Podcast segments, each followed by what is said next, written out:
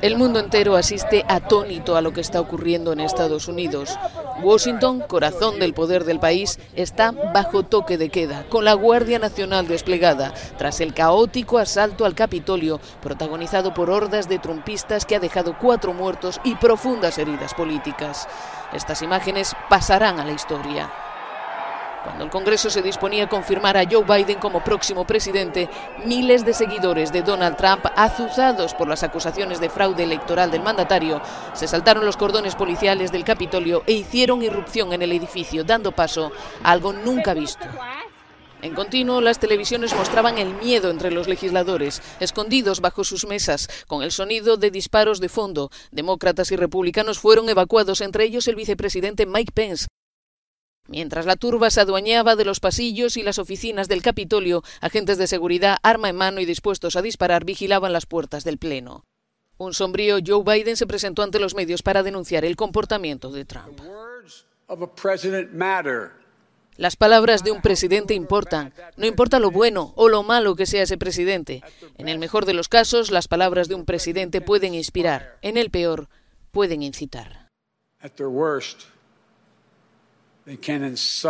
Tras horas de caos, Trump acabó por publicar una declaración en la que pidió a su gente que abandonara el lugar, pero lejos de calmar los ánimos, volvió a insistir en que le habían robado la elección. Conozco tu dolor, sé que estás herido. Tuvimos una elección que nos fue robada. Fue una elección aplastante y todo el mundo lo sabe, especialmente en el otro lado. Pero tienes que irte a casa ahora. Tenemos que tener paz. Legisladores demócratas han pedido al vicepresidente que invoque la enmienda 25 de la Constitución para destituir al presidente. Otros piden que se le someta a un juicio político inmediato. Muy buenas amigos y amigas de la factoría Casus Belli. Hoy os traemos un programa para Parabellum un poquito de actualidad. Y es que lo que hoy os voy a trasladar casualmente se ha descubierto hace unos pocos días os voy a comentar unas noticias vinculada con el famoso asalto del Capitolio. Ya sabéis que esos hechos se produjeron el año pasado, casualmente hace prácticamente más de un año, y la información eh, y el podcast eh, que hoy traigo va vinculado a una noticia que salió en la prensa norteamericana esta semana, exactamente en el Newsweek, donde comentaba una curiosidad en relación a las fuerzas especiales del FBI y su actuación durante ese asalto al Capitolio. La verdad es que es algo sorprendente y que, mm, queridos amigos y amigas, no he podido permitirme nada más que traerlo porque de vez en cuando también a para ver un podcast os traeremos alguna noticia eh, o curiosidad, por así decirlo, cercana en el tiempo. Y es que si tenemos en cuenta el tiempo, habría que retomar o retroceder casi un año al 6 de enero de 2021. Entonces se produjo un, comienzo de año, ese año que todo el mundo esperaba que fuera eh, muy exigente, bueno, había un cierto optimismo por parte de todos de año nuevo, ¿no? Tras un 2020, pues en Estados Unidos se comenzaron a reunir una serie de partidarios de Donald Trump, que era el presidente saliente en ese momento, en la zona de Washington y sobre todo en las cercanías de los edificios eh, principales del gobierno, para intentar interrumpir la sesión que había del Poder Legislativo para determinar eh, si efectivamente las elecciones que se habían realizado en las cuales el candidato demócrata Joe Biden había sido elegido presidente durante el 2020. Así que en la mañana de ese 6 de enero, una serie considerable de manifestantes de grupos eh, republicanos, pro-republicanos y algunos de extrema derecha norteamericana, o el famoso Tea Party y demás organizaciones, se unieron y o juntaron en relación a un meeting, el famoso meeting o encuentro del Safe America, que tenía lugar en el parque público de la Elipse. Este es un parque que, bueno, está relativamente cerca de la zona principal de, del gobierno de los Estados Unidos allí en Washington. Allí, pues esta gente, tras unas diversas de encuentros, eh, charlas, etcétera, se empezaron a oír los discursos del entonces presidente Donald Trump, de su hijo, y especialmente de Rudy Giuliani, el abogado de Donald Trump y también uno de sus fervientes defensores. Bueno, esta, esta concentración o encuentro al final acabó derivando en una revuelta con la cual eh, se toma el Capitolio de los Estados Unidos, que bueno, como muchos sabéis, representa la democracia en, los Estados Unidos. La verdad es que fueron unos días eh, tensos y yo creo que los recordaréis todos en, televisión, esos momentos que jamás pensamos, alguna, alguno eh, pensaba que era más una película de Hollywood que algo real, y bueno, como con humor decíamos algunos amigos, que parecía casi más una escena de una película de zombies que, realmente un, levantamiento popular.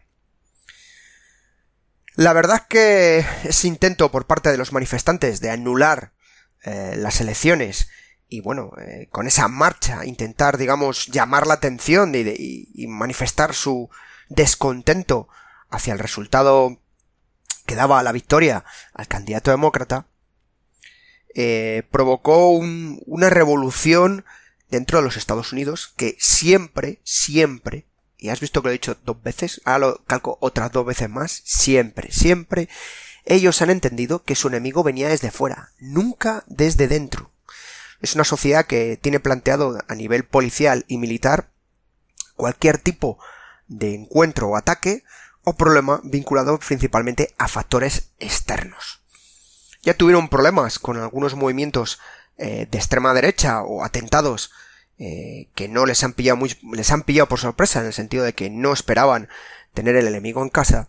Y es que eh, esta situación que se produjo el año pasado cambió totalmente muchos factores de seguridad, de seguridad nacional. Y de ahí la importancia de este programa, porque os va a sorprender cosas que os voy a contar. Pero bueno, sigamos un poco con los antecedentes del problema que hubo, ¿no? De, esta manifestación, levantamiento, como queréis llegarlo. Yo os cuento los hechos, no entro a política como ya me conocéis, o nos conocéis en Casus Belli, simplemente transmitimos lo que ocurrió y la parte que a mí me encanta, que es la parte táctica de este, de este problema que hubo y casi conspiración pura y dura. Bueno, pues retomamos, volvemos otra vez, hacemos flashback, volvemos a Washington, las calles llenas de manifestantes, con numerosas banderas eh, norteamericanas, banderas de Trump, bueno, diversas organizaciones de POW, en fin, vinculadas a veteranos, también había veteranos, en fin, había una serie, una amalgama muy curiosa de, de presencia allí. Así que tenemos eh, toda esta gente que se levanta, que se enfrenta a las autoridades norteamericanas, unos hacia el Congreso y otros hacia el Capitolio. El problema son los que llegan eh, tanto en ambos edificios, puesto que los manifestantes llegan a traspasar los cordones de seguridad. A día de hoy se está juzgando y sigue eh, juicio este ámbito para determinar responsabilidades y consiguen entrar en el Capitolio ocupando la Cámara del Senado que es eh, siendo evacuada por el personal, administrativos y los políticos que había en el mismo, hasta el punto que los guardas de seguridad tuvieron que desenfundar sus armas para evitar la entrada al piso evacuado de la cámara. O sea, la situación era algo más que tensa, por así decirlo.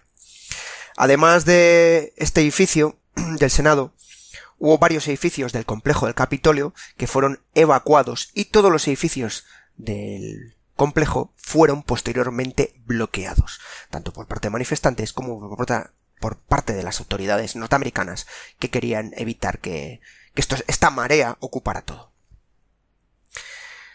Las imágenes yo creo que las tenéis todos en la cabeza según estéis oyendo este programa. Y es que una de las imágenes eh, que podemos eh, retomar en la cabeza es en este enfrentamiento en las puertas de la cámara enfrentamientos bastante duros, bastante graves, con gritos, eh, asaltos, golpes, e incluso eh, en uno de los intentos de asalto una manifestante cae abatida por el disparo de un de un policía.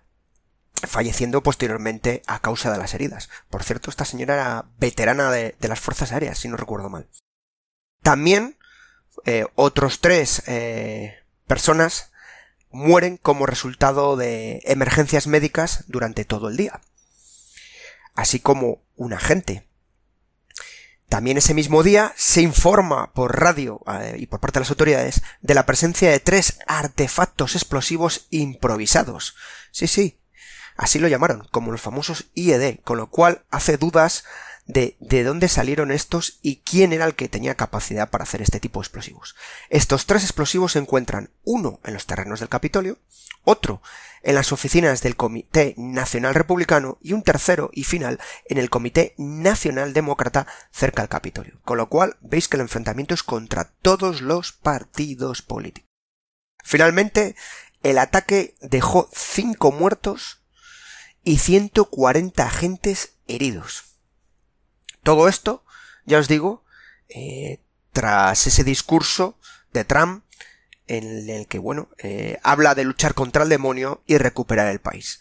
Discurso que, bueno, habéis visto que estos días y sigue y seguirá, yo creo que un tiempo, eh, discutiéndose hasta qué punto hay responsabilidad por parte del expresidente norteamericano y de la gente que le rodeaba. Muchos de los presentes y manifestantes, eh, cuando fueron interrogados, detenidos y bueno, eh, se les pasó a, declaraciones, ellos manifestaron que estaban haciendo una protesta pacífica, que incluso alegan que la policía les dejó entrar al Congreso y que muchos pues se vieron afectados por esa turba que les movilizó, les arrastró, les llevó y acabó provocando pues el que el que se quedaran pues ahí en mitad de la nada. Eh, de los detenidos sorprende que hay gente de todo tipo. Hay arquitectos, propietarios de negocios, estudiantes, empresarios, ex veteranos de unidades policiales, militares, etc. La verdad, como curiosidad, que sepáis que a día de hoy hay más de 700 manifestantes acusados formalmente por parte de las autoridades norteamericanas con cargos, por tanto, de planear un ataque para impedir la confirmación oficial de la victoria electoral del presidente Biden ese 6 de enero de 2021. También entre los cargos que hay, además de ese, ese intento de evitar eh, el nombramiento, está acabar con elementos de la administración y del gobierno norteamericano, es decir, atentados contra bienes del Estado, por así decirlo, podríamos decir, y agresiones contra agentes eh, de la policía y autoridades. De estos 700 manifestantes o estos 700 eh, detenidos o imputados, podemos decir más bien, eh, se ha declarado a 165 se han declarado culpables, Cuatro de ellos, por cierto, se arriesgan a una condena de 20 o más años de cárcel y 71 han sido condenados con penas que alcanzan los 5 años de prisión. Todo esto es lo que ha recogido estos días el Departamento de Justicia en Estados Unidos.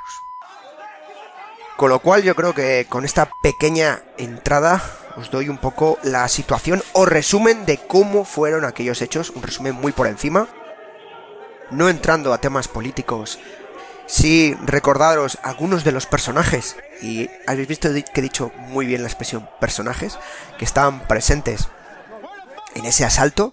Algunos la verdad que parecían, perdonadme la broma, sacados de un capítulo de Los Simpson, encabezados por aquel eh, famoso falso indio, ¿no? Con los, eh, con la cabeza de bisonte, en fin.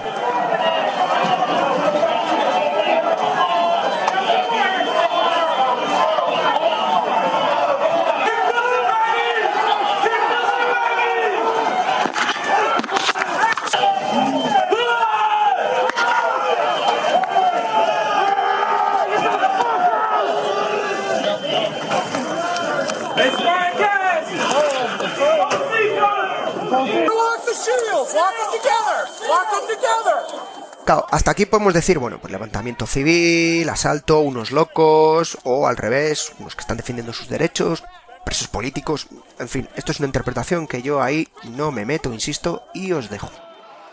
Pero ahora vamos a lo que me interesa. 6 de enero. Bueno, pues hace exactamente el 3 de enero, se ha filtrado eh, por parte del gobierno del Departamento de Justicia eh, un dato muy, muy curioso. Y es que casualmente un año antes, es decir, otro 3 de enero, que era domingo del 2021, estaban reunidos en Cuántico, en Virginia, que sabéis muchos que es la sede del FBI, un equipo, más bien un equipo, más bien sería la expresión los jefes de equipo, de más de media docena de grupos de operaciones especiales vinculadas al FBI. Y el porqué de esto, que no se conocía, ha sorprendido mucho a las autoridades eh, norteamericanas actualmente. Cuando me refiero a autoridades me refiero a la prensa, porque se desconocía ese dato. Porque se estaba diciendo en Estados Unidos que allí nadie tenía ni idea de nada y que les había pillado a todos por sorpresa y que bueno, que, que esto sorprende. Claro, con estos datos que se filtran, se, se han acompañado una serie de declaraciones de una persona que es el responsable en aquel momento de la Fiscalía General, que era el señor Jeffrey Rosen, que era el fiscal general eh, interino, por así decirlo, a fecha del 6 de enero. Este hombre, inteligentemente, aprobó el establecimiento de una serie de planes de contingencia ante las posibilidades eh, de un ataque al presidente del gobierno Donald Trump, al vicepresidente Mike Pence o un ataque con armas de destrucción masiva o así como posibles ataques al gobierno entrante, a los candidatos, porque todavía no estaba eh, nombrado oficialmente Joe Biden. Por supuesto, estableciendo una serie de medidas de contingencia, por así decirlo, para eh, proteger y evitar cualquier tipo de problemas para las personas que os acabo de citar. Así que este hombre tomó la decisión unilateral de tomar las medidas eh, preparatorias para desplegar todos los equipos del Departamento de Justicia dentro de lo que llaman la Fuerza Nacional. Esto de Fuerza Nacional, bueno, diría la palabra en la expresión inglesa, pero para que os hagáis una idea, eh, no estamos hablando de los departamentos regionales o del Estado, sino dependiente directamente del Departamento de Justicia. Uno de los problemas que hay en Estados Unidos, como muchos sabéis, es el problema de las diversas agencias de seguridad que hay, tanto policial como militar. Tampoco eh, se tuvo en cuenta en esta en esta reunión por parte del Departamento de Justicia encabezado por el señor Rosen, la presencia de la policía del Capitolio de Estados Unidos, el servicio secreto o simplemente la propia policía de Washington. Es más, no hay ninguna solicitud de presencia de agentes de los que se ha citado. Y es que el liderazgo de esta operación por parte del Departamento de Justicia y del FBI han creado una serie de eh, dudas o controversias dentro del gobierno actual, ¿no? Eh, cuando me refiero al gobierno actual, eh, al que estaba en aquel momento, Trump, no el, de Joe Biden. Eso provocó, bueno, pues una serie de dudas. Oye, ¿y estos por qué lo lleva el FBI y no lo lleva nadie más? ¿Por qué lo están tapando justicia? Claro, estas son unas teorías de conspiración que están surgiendo actualmente con, con este tema.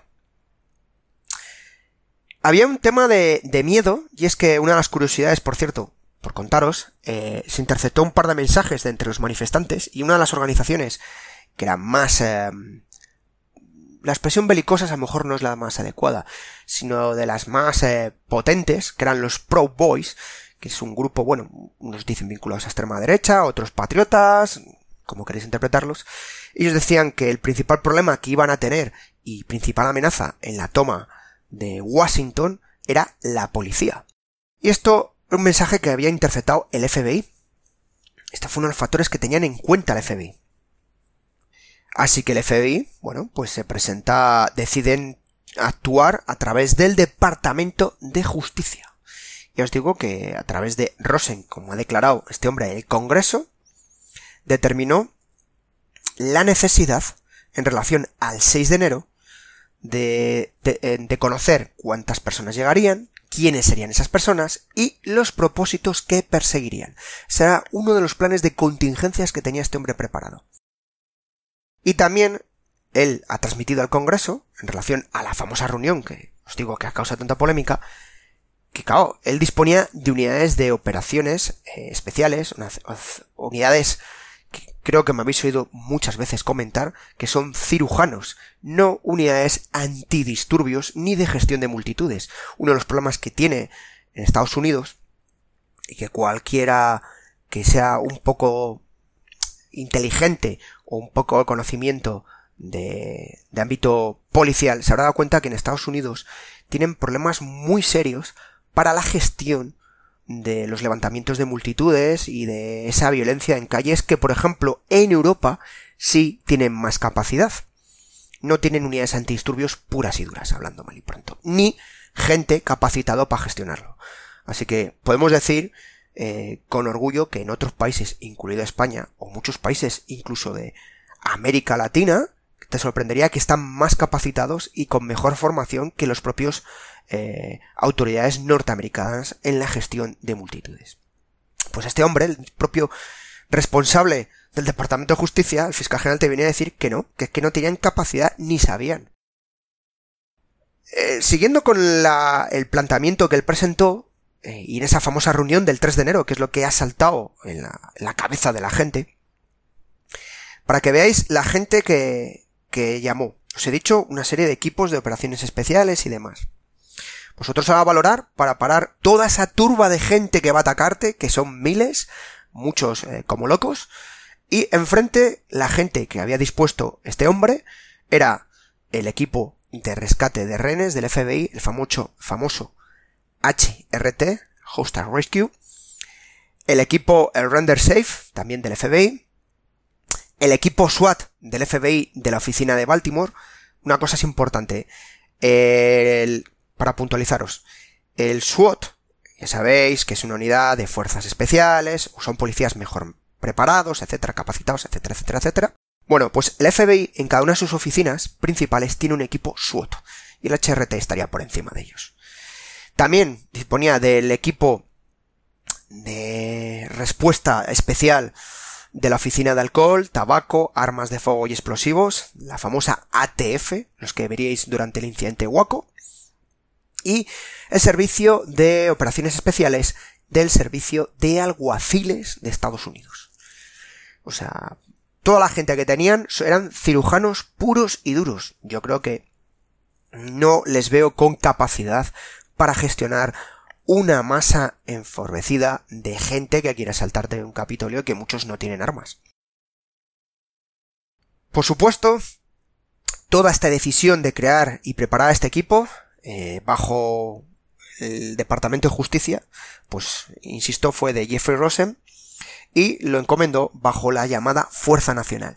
Con, y atentos que esto es lo que ha saltado en Estados Unidos y ha sido una polémica actualmente, con potestad para disparar y abrir fuego.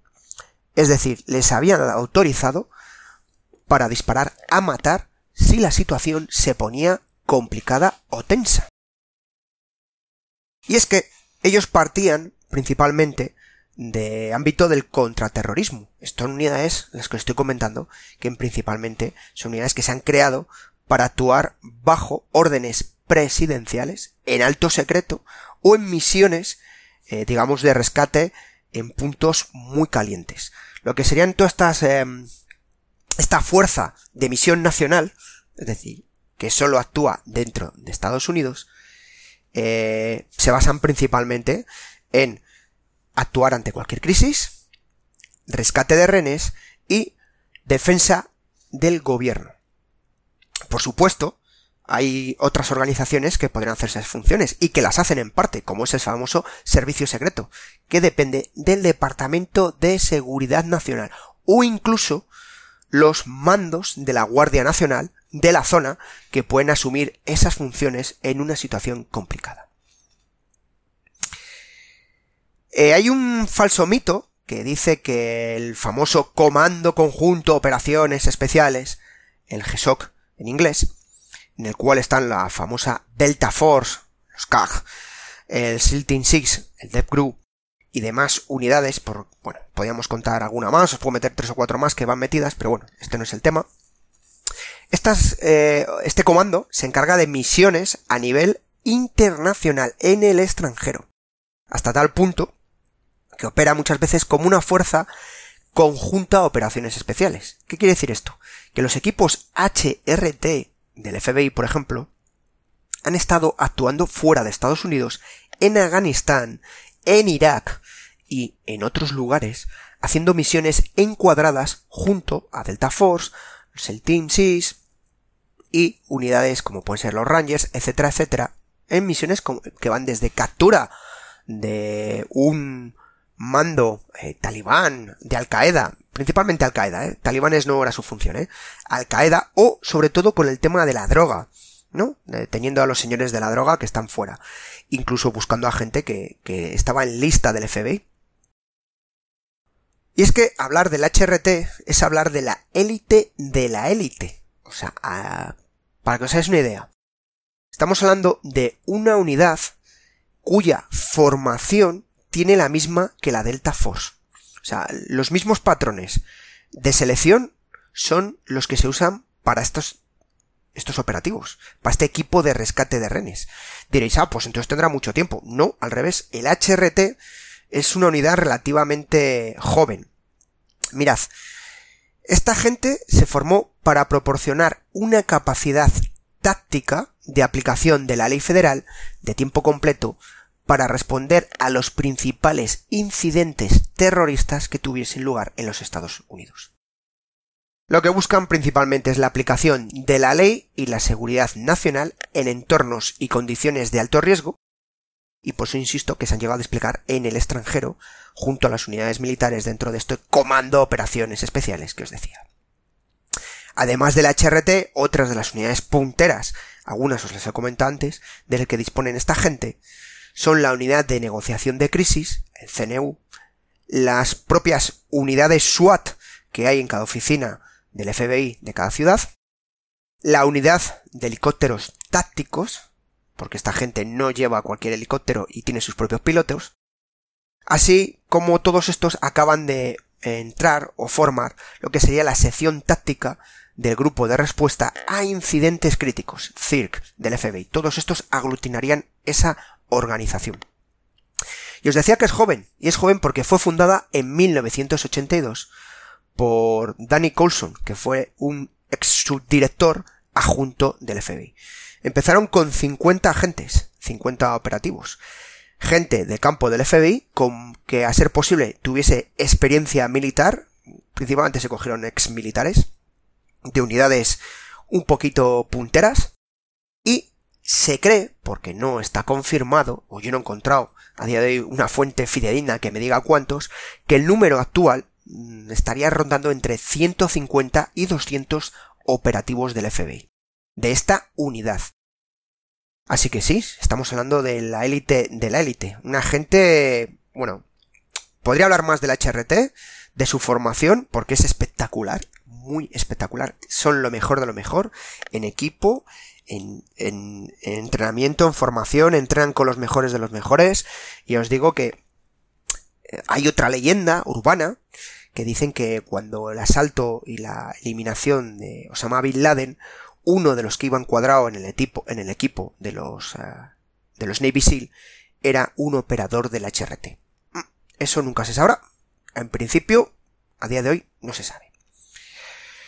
Así que tenemos a el HRT, al equipo de rescate, al equipo puntero del FBI, llegando al Capitolio en la mañana del 6 de enero, junto al resto de las unidades que estaban eh, que se habían reunido ese 3 de enero. Así que tenemos eh, que se van filtrando en la ciudad, principalmente eh, contando con el apoyo de inteligencia, y cuando me refiero a inteligencia me refiero a la CIA y demás agencias que habían notificado los riesgos graves y las propias agencias del FBI que temían que fueran, sufrieran ataques en los propios edificios. Hasta tal punto que el primer punto donde se desplaza eh, estos equipos es en las oficinas y en las sedes del FBI en Washington. Por supuesto, los siguientes puntos donde se empiezan a desplazar las unidades que os he comentado de esta Fuerza Nacional eh, vinculada al FBI fueron las sedes de los partidos políticos, tanto el demócrata como el republicano, donde se encontraron explosivos. Había un temor también a que se aprovecharan de este ataque o esta falsa bandera, si queréis decirlo alguno o pensarlo, de que hubiera elementos eh, lo que antaño se decía de anarquistas, que querían crear el caos y luchar contra la democracia pura y dura. También, eh, por supuesto, otro de, de las secciones que desplegaron eh, estas unidades del FBI fueron francotiradores, los famosos sniper, que son posiblemente de los mejores dentro de los Estados Unidos. Esta gente se establecieron alrededor del Capitolio y en algunos de los puntos claves de los edificios de la zona del Congreso para poder eliminar cualquier sospecha. Insisto, lo importante es que tenían autorización para eh, hacer las bajas a total discreción.